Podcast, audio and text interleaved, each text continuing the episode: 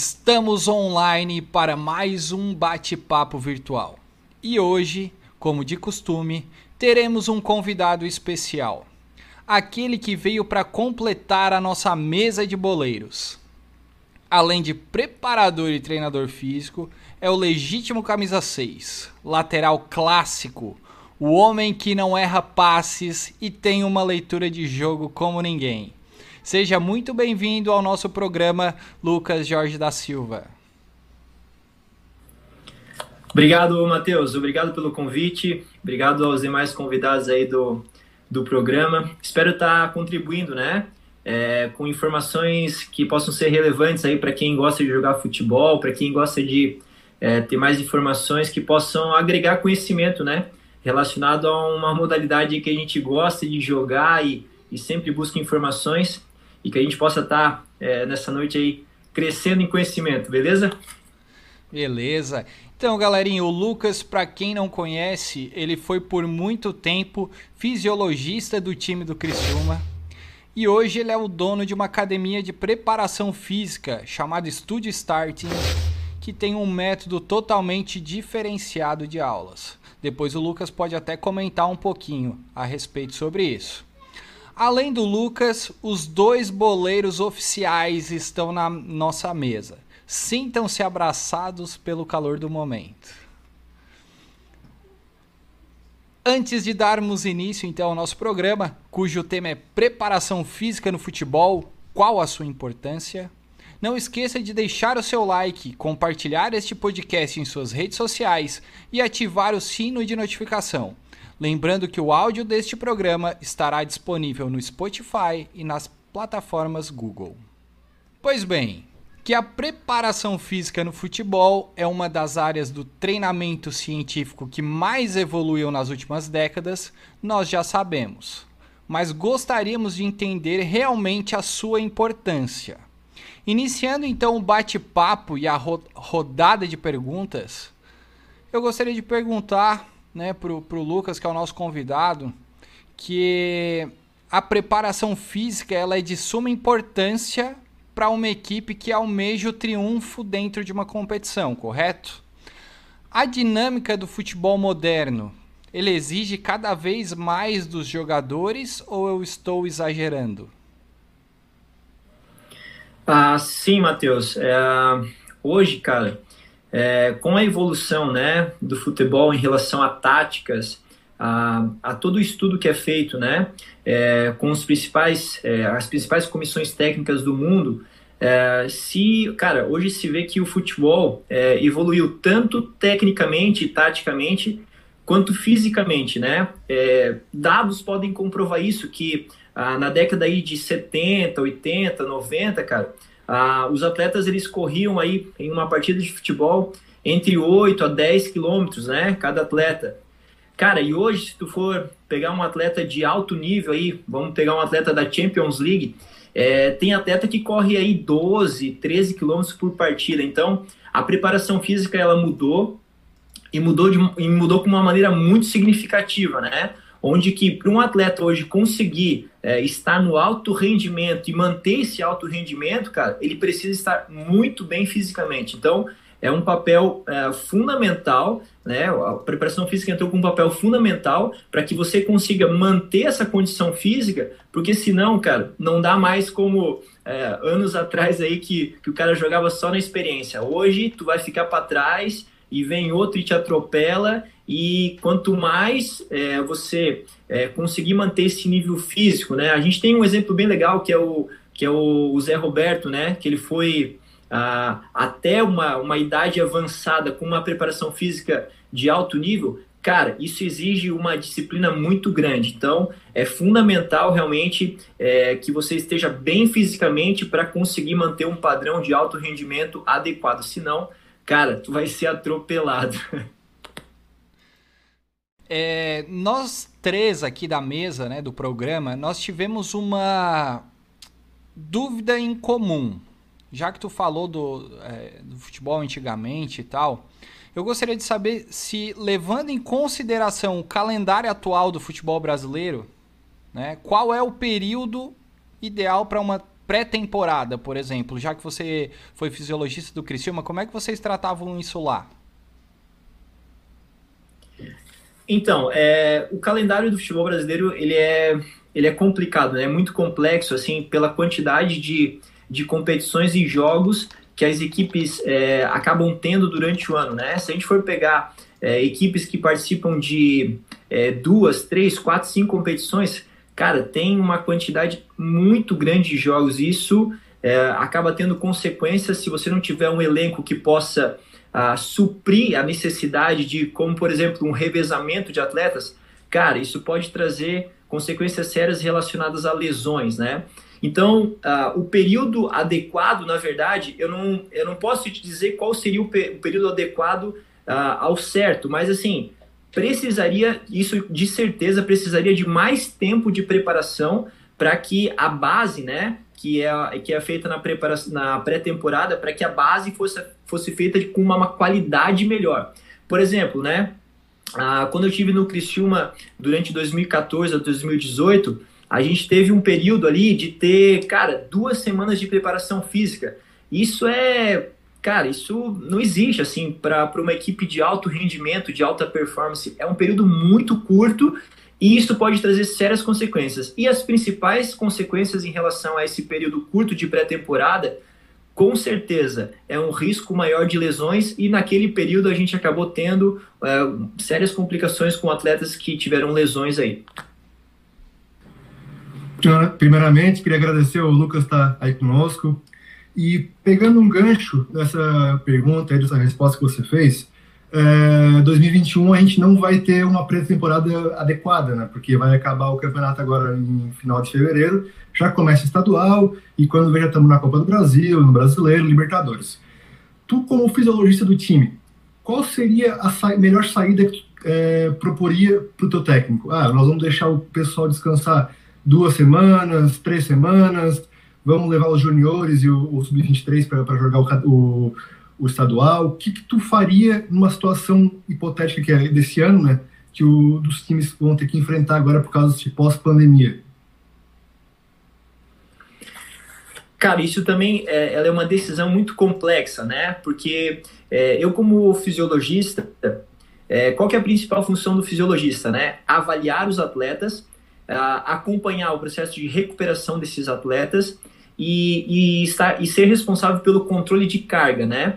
Então, assim, é, essa avaliação, cara, ela precisaria é, não somente da minha opinião, mas é, de um todo, né? É, o, todos aqueles que estão envolvidos, comissão técnica, a auxiliar técnico, médicos, fisioterapeutas, toda a preparação física, né? Que no caso a fisiologia está tá diretamente ligada com a preparação física. Então, essa, é, essa estratégia, ela precisaria de reuniões, analisar o, o caso de cada atleta, porque não é simplesmente analisar a equipe, mas é, sim buscar é, individualmente o que cada atleta precisa e através dessas reuniões aí sim ter tomadas de decisões, né? Porque isso é muito complexo, porque o calendário ele vai te trazer uma competição em seguida e que se você não souber dosar essa carga de trabalho, essa carga de treinamento e jogos, cara, se o elenco não tiver, como eu comentei antes, né, a capacidade de rodízio, cara, as chances de, de, de nós termos atletas lesionados aí durante o restante do ano é bem grande. Então é, é um tema complexo, né, para eu dizer assim, não, a gente vai parar agora. Não seria uma decisão minha somente, entende? Seria uma decisão entre todos os que estão envolvidos no processo para que é, os atletas tenham a, o melhor, a melhor recuperação ou o melhor treinamento que viria na sequência para o próximo campeonato, que seria, no caso aqui, vamos pegar um estadual. Beleza? Ô Lucas, é, só, só um pouquinho, Gaspar, só para pegar esse, esse final, nós, nós tivemos o técnico Jorge Jesus na equipe do Flamengo, que ele gostava muito de controlar isso ele poupava minutos de cada jogador de cada partida para que isso, é, num futuro é, próximo, não atrapalhasse a equipe do, do Flamengo. Isso aí existe mesmo? É esse, esses minutos finais que ele bot, tirava o jogador para ele ter uma melhor recuperação. Isso aí é, é fato mesmo? É bom para o time? Cara, é, isso realmente é verdade e isso a, a, tecnologia e a ciência permitem isso hoje, né? Por quê?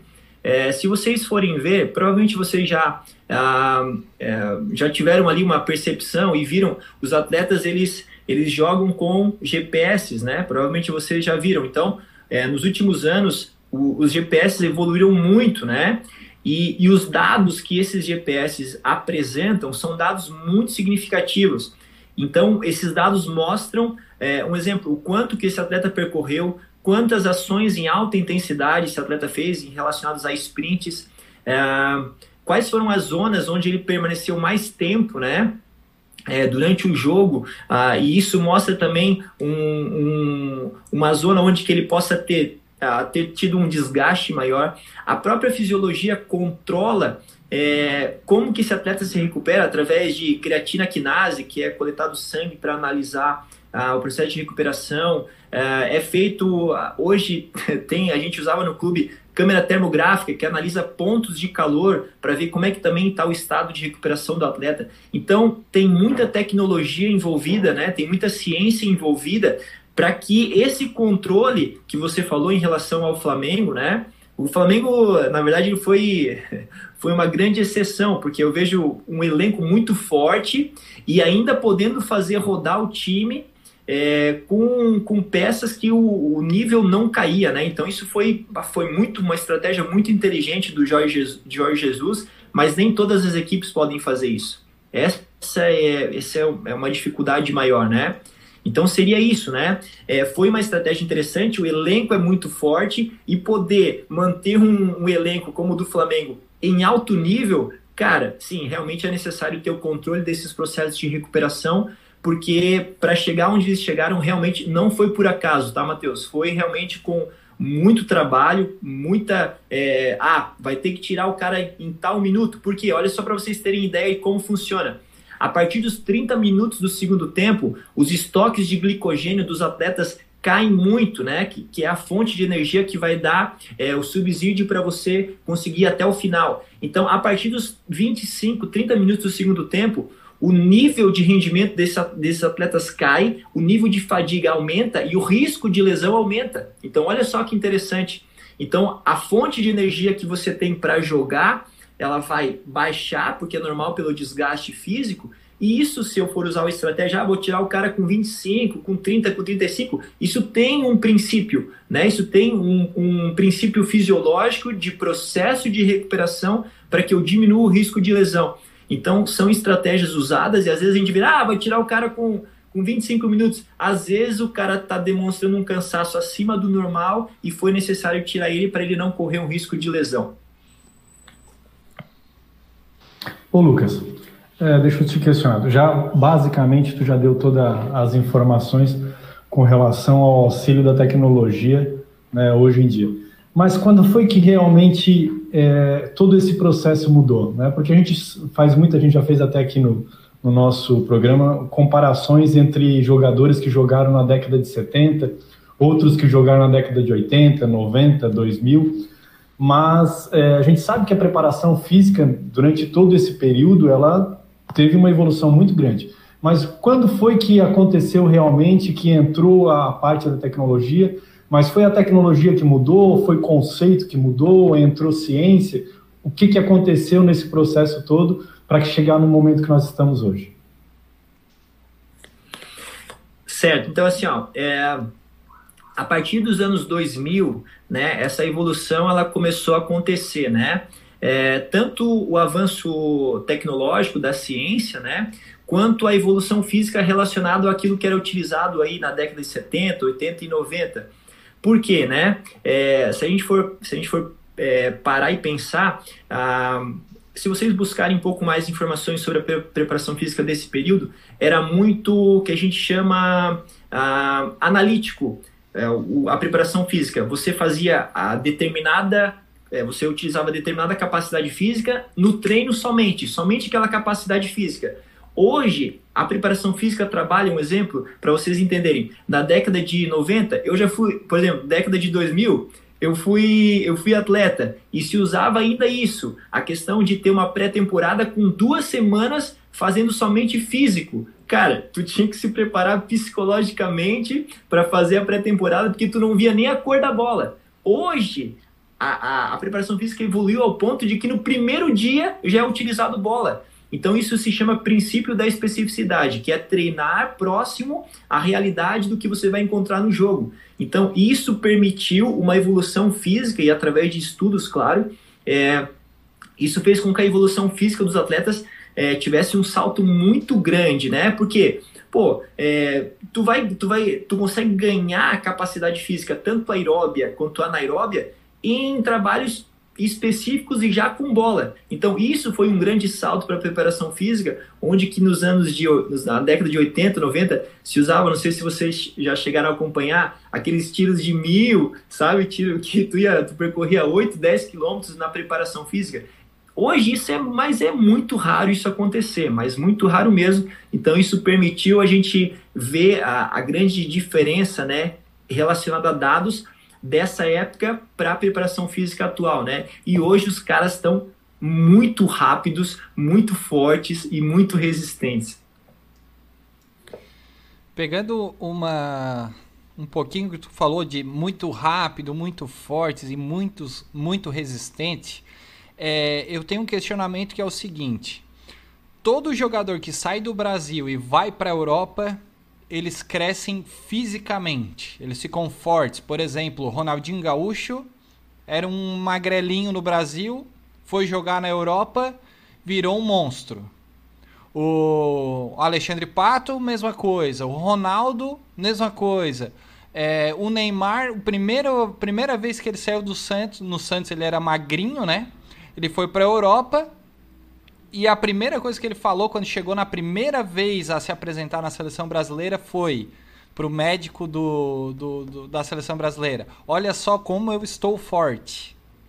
Então, assim, será que o, o, o, os clubes brasileiros eles estão realmente muito atrás? Ou a Europa busca mais essa força física? Ou o futebol hoje exige cada vez mais força física, por isso que eles estão vindo de lá assim mais fortes. É isso que eu noto que o, o futebol de hoje ele passou a ser mais preparo físico do que é, aquele futebol arte que nós estávamos acostumados a ver, né? Então existe essa diferença. Será que lá na Europa realmente é, porque é gritante quando a gente vê um jogador magrinho ir para a Europa em dois meses o bicho tá entendeu isso que eu quis dizer?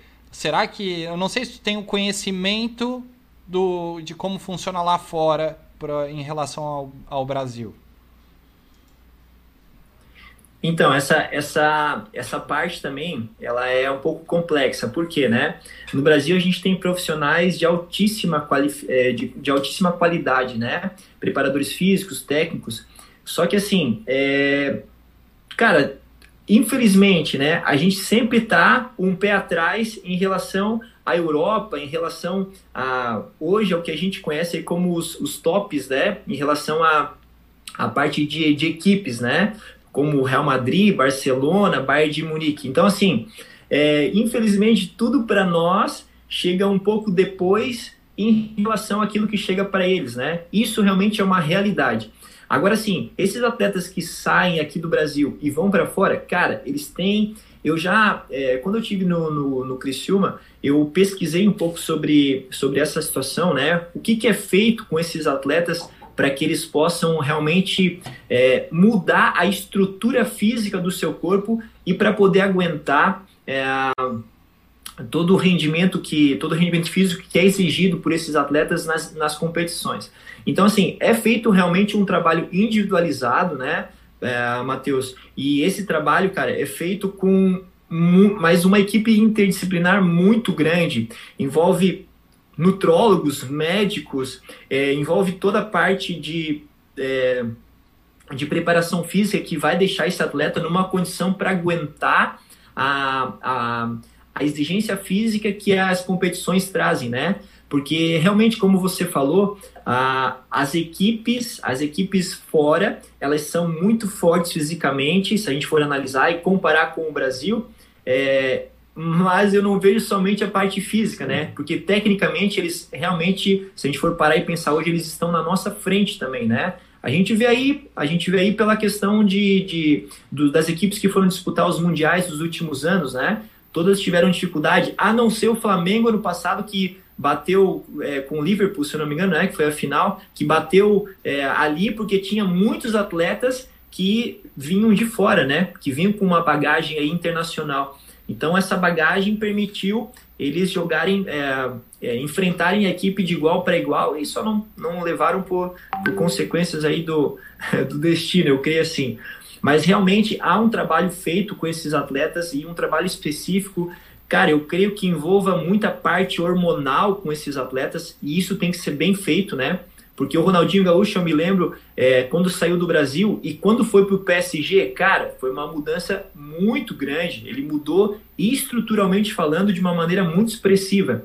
Então, assim, tem parte hormonal, tem muita coisa envolvida, né? Que eles é, batem nessa tecla e batem forte, batem forte, e é para justamente suportar a carga e a exigência física que, é, é, é que tem aí na Europa, né?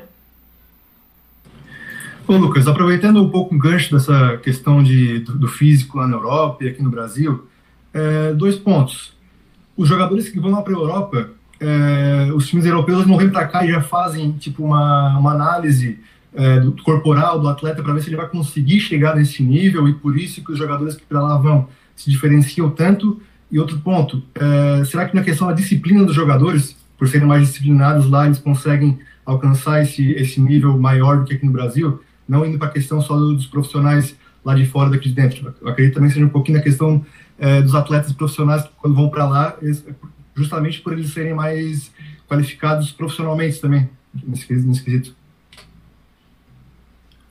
Isso. A análise, análise feita é, com os atletas é, são análises, a mesma análise que eles realizam lá fora, a, aqui no Brasil também é, são feitas essas análises, né?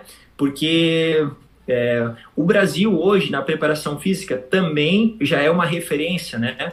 Um exemplo só para vocês terem noção, é, o Cruzeiro, o Cruzeiro com o Pimenta, que é um fisiologista muito conhecido aí é, entre os clubes de futebol, ele, ele passou um período na Europa e e trouxe uma para a preparação física aqui do Brasil, ele trouxe uma análise através da saliva, né? Então você através da saliva é, verificava o DNA do atleta e essa análise permitia ah, você saber quais eram as características físicas desse atleta relacionado ao perfil dele. Um exemplo, um atleta mais resistente, um atleta mais veloz, um atleta é, intermediário que tinha as duas capacidades. Então, olha que interessante você poder é, descobrir através da análise de, da saliva, através do DNA, qual é o perfil de treinamento que você vai poder ah, programar para esse atleta, porque o interessante é você poder é, dividir o elenco dentro das capacidades físicas e você não errar nesse sentido, né? Sabendo que aquele atleta tem a capacidade, um exemplo, um, um, um ponta, né? Um, um, atacante beirada. Normalmente ele é veloz.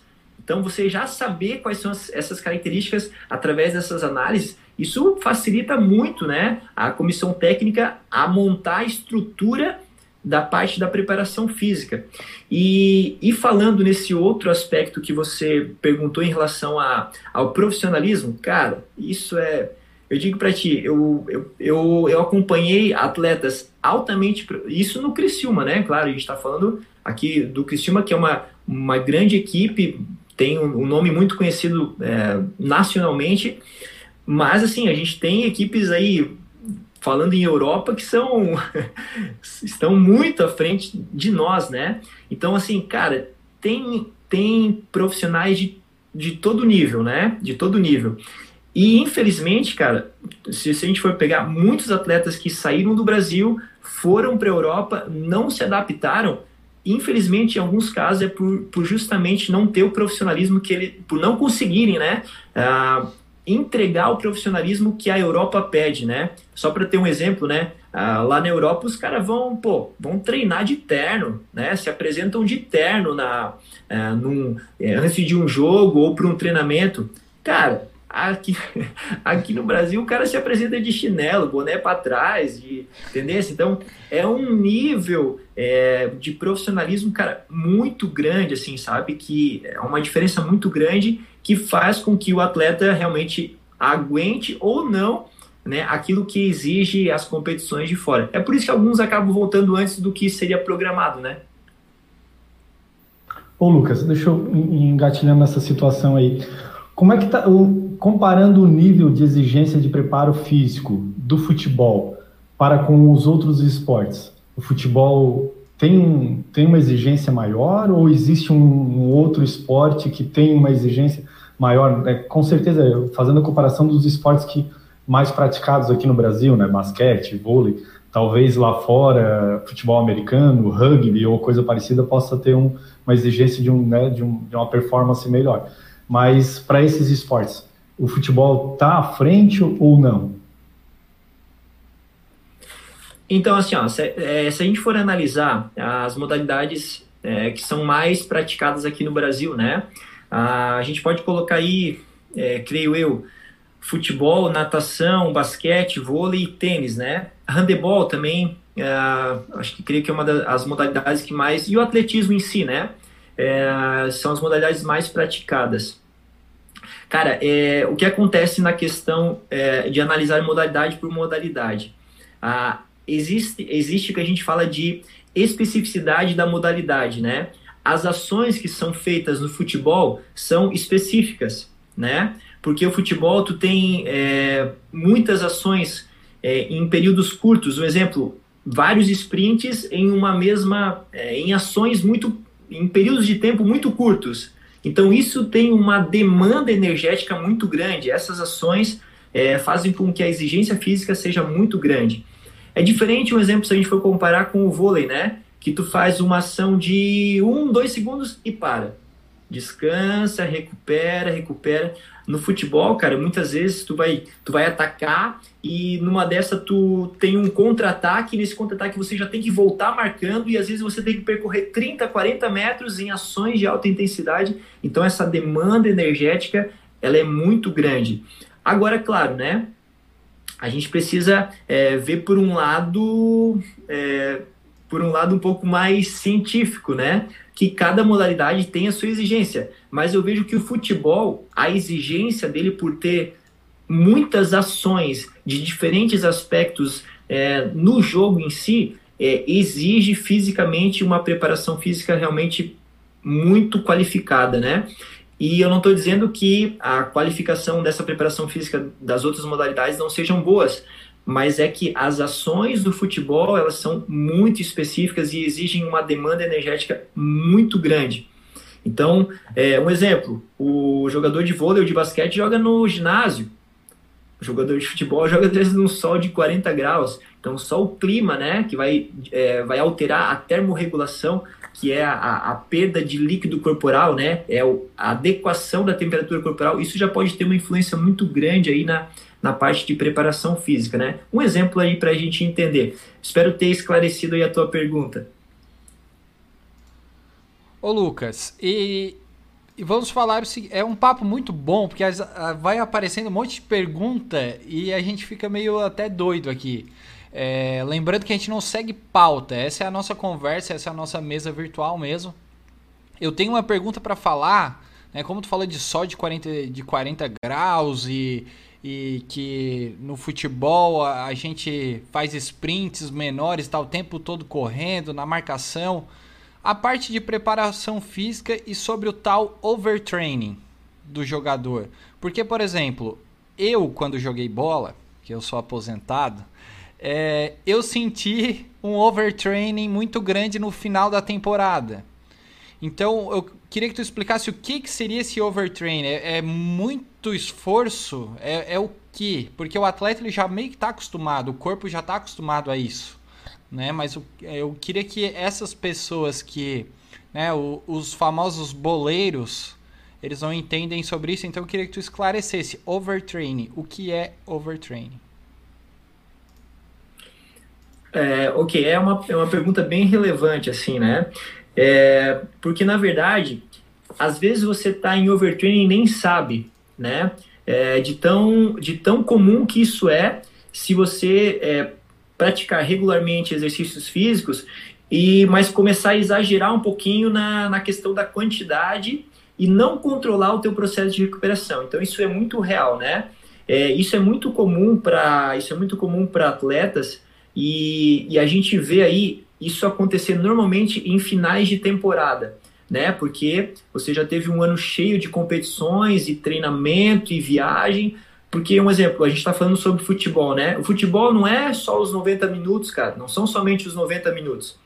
Tem viagem, tem hotel, tem às vezes que o cara não dormiu bem. Se o cara não comer bem, hidratar bem, tudo isso, cara, fator psicológico, tudo isso influencia para que um atleta possa estar entrando em overtraining, que é um excesso de carga de treinamento com um processo de recuperação inadequado. Né? O que, que isso pode causar?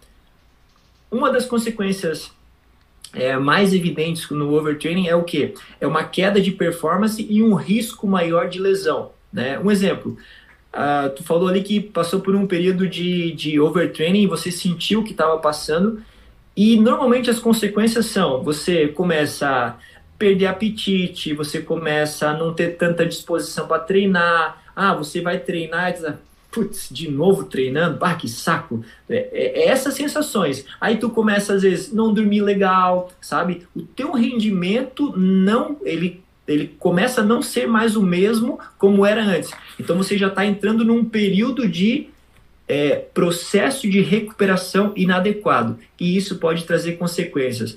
E vamos pensar assim, pô, não estou rendendo legal. Mas o pior ainda que não render legal é você lesionar e ter que parar para recuperar e aí depois ainda voltar todo o processo. Isso eu acho que é mais é, mais frustrante do que somente você não render bem, né? Porque além de não poder render, se você estiver lesionado, não vai ter como, vai ter que passar pelo processo de recuperação e, e isso, a área da fisiologia, a área da preparação física estão muito envolvidas nesse processo, né?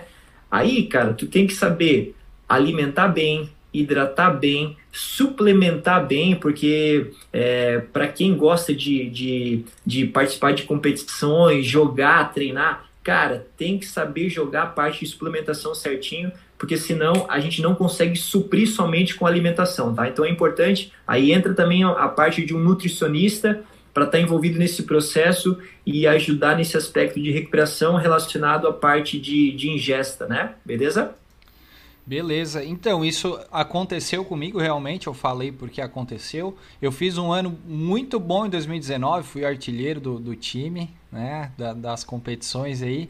E em 2020, cara, eu tre tava treinando de segunda a sexta praticamente e academia e, e, jogava terça, jogava quinta, jogava sábado. Chegou no final da temporada, nos últimos meses, o meu autoestima já estava lá embaixo, eu não estava rendendo no campo, eu estava perdendo gols que real, geralmente eu não costumo perder, e isso vai deixando o cara para baixo. E depois aconteceu o que tu falou, lesão. Nas duas virilhas eu lesionei e daí teve todo o processo para recuperar, enfim, e nós estamos aí nessa, nessa batalha. uh, falando então, agora aquelas perguntas para boleiro mesmo, tá? Qual é a preparação mais aconselhável para o boleiro? Eu estava conversando com o Bertan sobre isso. Ah, vamos perguntar, porque o, o nosso público, né, é, não é. No momento não são jogadores profissionais, mas são aqueles boleiros de pelada de terça, quinta-feira que jogam suíço. Qual é a melhor preparação para esse tipo de, de pessoa, né? E qual é o tipo de exercício que é mais aconselhável? Bacana, essa, essa pergunta também eu vejo que, que ela é bem relevante, assim, né? É, isso, claro, isso é muito complexo, tá, Matheus? Porque é, isso vai depender. É, cara, isso é até para falar assim, é, é, realmente complexo, porque depende muito de cada indivíduo, né? Depende muito de cada indivíduo, depende o é, quanto tempo que esse indivíduo joga ou se ele já treinou. É, a quantidade de vezes né, que você pretende treinar ah, por exemplo, o trabalho de força, o específico e o próprio jogo, a competição. É, então, assim, é, dando uma dica inicial, tá? Vamos tentar simplificar, porque se a gente for é, tentar ir ao pé da letra, realmente é um pouco mais difícil, porque é necessário analisar cada caso. O exemplo ali, né? É, o período que você fez com a gente mesmo é, tendo todos os cuidados, tendo toda a questão né, de, ó, cuida para não exagerar aqui, segura um pouquinho ali, tudo isso ainda a gente tem a, a, a possibilidade de sofrer lesões, o que isso é normal, entrar em overtraining, isso pode acontecer. Então, assim, ó, o que, que eu vejo importante para alguém que gosta de jogar e tem um rendimento legal?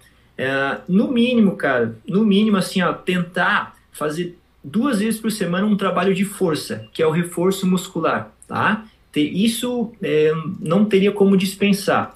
Se possível, é, tentar incluir um treinamento específico aí no campo, aí no local que for, que for adequado, no sintético, para que você tenha as ações próximas da realidade do jogo, né, que vai ser a parte principal, é, e trazer a, a, tua parte de que a gente chama de a preparação específica, né, a resistência específica de jogo, trazer essa realidade para que não chegue no jogo somente e você só tenha o trabalho de força.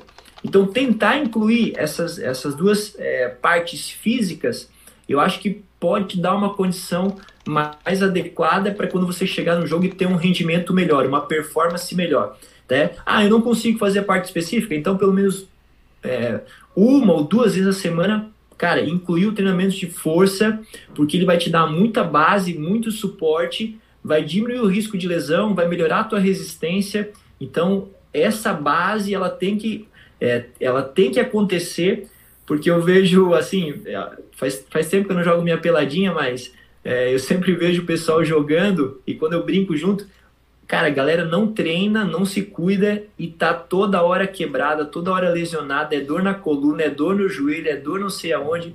Então isso é um simples fato de não fortalecer o corpo para quando for jogar, porque o futebol, cara, é muita ação inesperada, é ação que tu não consegue controlar. É, de repente tá indo para uma, uma direção e tu troca a direção. Isso é muito rápido, isso exige demais do corpo, né? Então, para isso, o corpo realmente precisa de uma preparação mais específica. Ô Lucas, é, até tocando nessa situação aí, a gente vê muita gente, claro, né? Tem como o Matheus que estava treinando, fazendo trabalho, buscando uma performar melhor, né? Né? Junto com, com o time dele e tal. Mas aquele, aquele que não, que só vai jogar peladinha mesmo, sabendo que é ruim e tal. É, o conselho então para essa pessoa é buscar um condicionamento físico, fazer um, uma caminhada, fazer um trabalho, buscar um reforço muscular, é, colocar sua, né, o seu check-up em dia também, porque tem muita gente aí que, como tu dissesse, é, joga um mês, um mês fica na mão do, do fisioterapeuta, né? cuidando de joelho, cuidando de pé, e é teimoso ainda, né? Volta lá e o, e o fisioterapeuta diz assim, não, beleza, é meu cliente, né? E assim vai. O Gaspar tá preocupado com a idade, pô, até checar. Exatamente. Eu, dá o, dá um conselho pro Gaspar aí. Né? Denunciei a idade. Rapaz, ô Gaspar, os teimosos é o que, é o que mais tem, velho. os teimosos é, rapaz, é de monte, cara, é de monte. Mas assim, é... cara, eu vou, eu vou passar uma informação para vocês que é muito importante e, até uma informação que a gente tem que ligar o, o tem que ligar o, o, o, sinal de alerta, cara, porque assim, ó, muitos estudos demonstram que é, indivíduos que jogam é, uma pelada de final de semana, muitos indivíduos, cara, eles acabam tendo infarto agudo do miocárdio, né? É, que é um, é, infelizmente, é, um, é, um, é uma das doenças que mais matam no mundo, né? Que são as doenças cardíacas. E isso é comum, cara, pela despreparação física desse indivíduo é, em relação às ações que ele está fazendo no, no jogo. Porque tu pensa comigo, o cara passa a semana inteira trabalhando, às vezes estressado e não faz nada, e chega lá no final de semana, ele vai, ele vai dar sprints, ele vai correr atrás de alguém para marcar. O coração, cara, vai lá em cima. As fibras musculares vão ser muito exigidas Então, isso tem sérias consequências, né? Isso tem sérias consequências, isso realmente não é brincadeira. Então, eu sempre, eu, eu falo com o pessoal lá que às vezes eu jogo, falo, moçada, cuidem, né? Cuidem, porque a vida de vocês é só uma, então tenham cuidado realmente para é, para chegar aqui e não simplesmente jogar, né? Não, faça alguma coisa pelo menos uma ou duas vezes na semana a mais para reforçar, para ter os cuidados devidos. E, e isso, cara, para ti para ti é, vir, a, um, a, um, a vir a sofrer uma, uma, um infarto agudo, isso é, isso é muito comum, acontece mesmo, porque muitas vezes, né, o cara joga e no final sempre tem aquela o velho pacauzinho, né? Sempre tem aquela velha, sempre tem aquela velha, aquela velha cervejinha. Então quem gosta, isso, vamos pensar, pô, o cara acabou de jogar. O processo de recuperação mais adequado é hidratar com água, uma fonte de proteína boa e um carboidrato bom. Pô, o cara bebe cerveja, come churrasco à reveria. Pô, é, não é o, o, processo de recuperação mais adequado, né? Então, assim, é pensando realmente é, na saúde do indivíduo como um todo, né? Não simplesmente na performance, mas não correr o risco aí de, de vir ter uma parada cardíaca, um infarto agudo do miocárdio e, e acabar não, realmente nunca mais podendo fazer aquilo que tanto gosta. Beleza, então vou fazer a deixa aqui, então. Passamos aí de 40 minutos de programa. Muito bacana. Lucas, é... a gente falou sobre a, a, parte tecnológica e eu sei que tu trouxe isso para Studio Starting. Né? É... Tem um. Reza a lenda que hoje é possível, com tanta tecnologia a favor né, do esporte, uh, a, o preparador físico saber quando o jogador irá se lesionar ou, ou ter uma possível lesão, né? É, eu sei que tu trouxe tecnologias diferenciadas para o teu estúdio de preparação física que tu traz com, com a marca Polar, é, com sensor cardíaco. Então eu queria que tu contasse um pouquinho para gente do teu trabalho na Studio Starting e o, como é que funciona a tua estrutura. É isso. É, eu vou falar então primeiro o primeiro tópico que você comentou, né? É, hoje sim, é, a gente tem o avanço da tecnologia, o avanço da ciência foi tão grande, cara, que é, tu chega assim, ó, tu chega num limite onde que é, próximo a lesionar o clube, enfim, a comissão técnica consegue detectar se aquele atleta está próximo de lesionar ou não, né? Então a, a ciência avançou tanto nesse sentido que realmente chega próximo a essa realidade. É claro que é, 100% de exatidão isso é, ainda não existe, porque ah, uma, lesão, uma lesão física ela não depende somente das ações do jogo, né? Ela depende de, é, de, de, de mentalmente esse atleta também estar bem, certo? Depende de fatores externos que podem influenciar muito a esse atleta então vir ou, vir ou não a ter a lesão. Então é, tem, tem muito material, muita tecnologia que ah, nos permite analisar e poder prevenir isso, mas também isso não é 100% exato porque é, muita coisa ainda a ciência não descobriu, principalmente se pensando em, em questões neurais, né, em questões cerebrais. Então isso é realmente um pouco mais complexo, tá? Mas realmente existe essa, essa possibilidade. É, em relação daquilo que a gente utiliza no estúdio, né? É, qual, que, qual que era o objetivo, né? Eu, nós estamos aí no mercado há cerca de um ano, mais um pouquinho mais de um ano, e o objetivo era justamente poder uh, controlar a intensidade de esforço de cada cliente de maneira individualizada, né? Porque assim, é, pensa comigo, pô, você está treinando e, e você ó, você tá lá, pô, o treino tá intenso, tá bacana, tá forte, só que eu não sei quanto que é, fisiologicamente o teu corpo está respondendo naquela ação, naquele momento. Então a gente, é, eu procurei trazer isso para os nossos clientes para que a gente soubesse, ó, essa ação que você está realizando, ela realmente está em alta intensidade. Ó, segura aí que é o momento de você baixar um pouquinho, porque o esforço está muito alto, a gente precisa segurar um pouquinho mais para indivíduos que estão começando, principalmente. Então é pensando na segurança e pensando nessa, nesse controle da intensidade de esforço, né? Que, que pode trazer benefícios relacionados à parte de condicionamento físico, segurança e um parâmetro fisiológico em tempo real. Essa é a principal ideia, assim, né? É, não simplesmente você treinar, mas você vê uma resposta em tempo real daquilo que está acontecendo com o seu corpo. Essa é, é a ideia principal para ter um, um exemplo que a gente consegue com, com, com os sensores, ter um relatório de treino após a sessão, né? Isso é bem bacana. Tá certo então, pessoal. Uh, o que podemos entender na mesa de hoje é que a preparação física no futebol é um dos segmentos que mais tem apresentado uma evolução significativa nos últimos anos. Trata-se de um treinamento que prioriza o lado científico, teórico e corporal dos jogadores, entre aspas, atletas, buscando sempre alcançar os melhores resultados. Depois de tudo isso que foi visto, é importante ter em mente que a base do sucesso dentro do campo boleiros de plantão, reside durante as etapas de treinamento.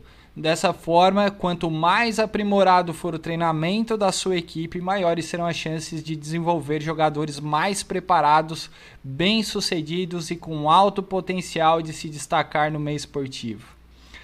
Eu gostaria de agradecer imensamente a presença do Lucas. Espero que todos tenham gostado desse bate-papo, desse podcast. Lucas, muito obrigado pela sua participação e pela sua presença e que você venha mais vezes. Galera, obrigado. Pô, adorei estar aqui com vocês. Massa mesmo. É, é, eu, como eu já fui atleta, né? Eu já passei aí pela categoria de base do Atlético Paranaense. É, eu fui um projeto de jogador, fui um projeto, né? Mas, né? Os, os meus caminhos aí foram, foram mudados e, e, e, foram direcionados diferentes e Deus quis assim, permitiu assim. Mas, cara, eu gosto muito de futebol, é, sempre tive envolvido e, cara, muito obrigado pelo, pelo convite. Com certeza, se a gente tiver outra oportunidade, eu vou participar, né? Porque é muito legal vocês é, estarem querendo conhecer mais dessa parte científica, dessa parte é, evolutiva, né? essa parte de evolução que tem o futebol é muito bacana, vai fazer vocês crescerem e entender um pouquinho mais como é que funciona o futebol, né? Porque eu digo uma coisa para vocês, os bastidores é bem diferente do que a gente vê lá na telinha. tem muita coisa envolvida. Obrigado de coração, Deus abençoe que eu possa ter contribuído de alguma forma aí para vocês, tá bom? Valeu, Lucas, muito obrigado. No mais, eu estendo aos agradecimentos aos nossos boleiros da mesa virtual, o Pablo Gaspar, Lucas Bertin. Pessoal, se você gostou desse episódio, não esqueça de deixar o seu like, compartilhar este podcast em suas redes sociais, ative o sininho de notificação e lembrando, escutem o nosso programa também no Spotify e nas plataformas Google. O episódio de hoje é um oferecimento de Go Sports, Biofitos e Nextcode, soluções na palma da mão. Forte abraço e até o próximo episódio. Valeu!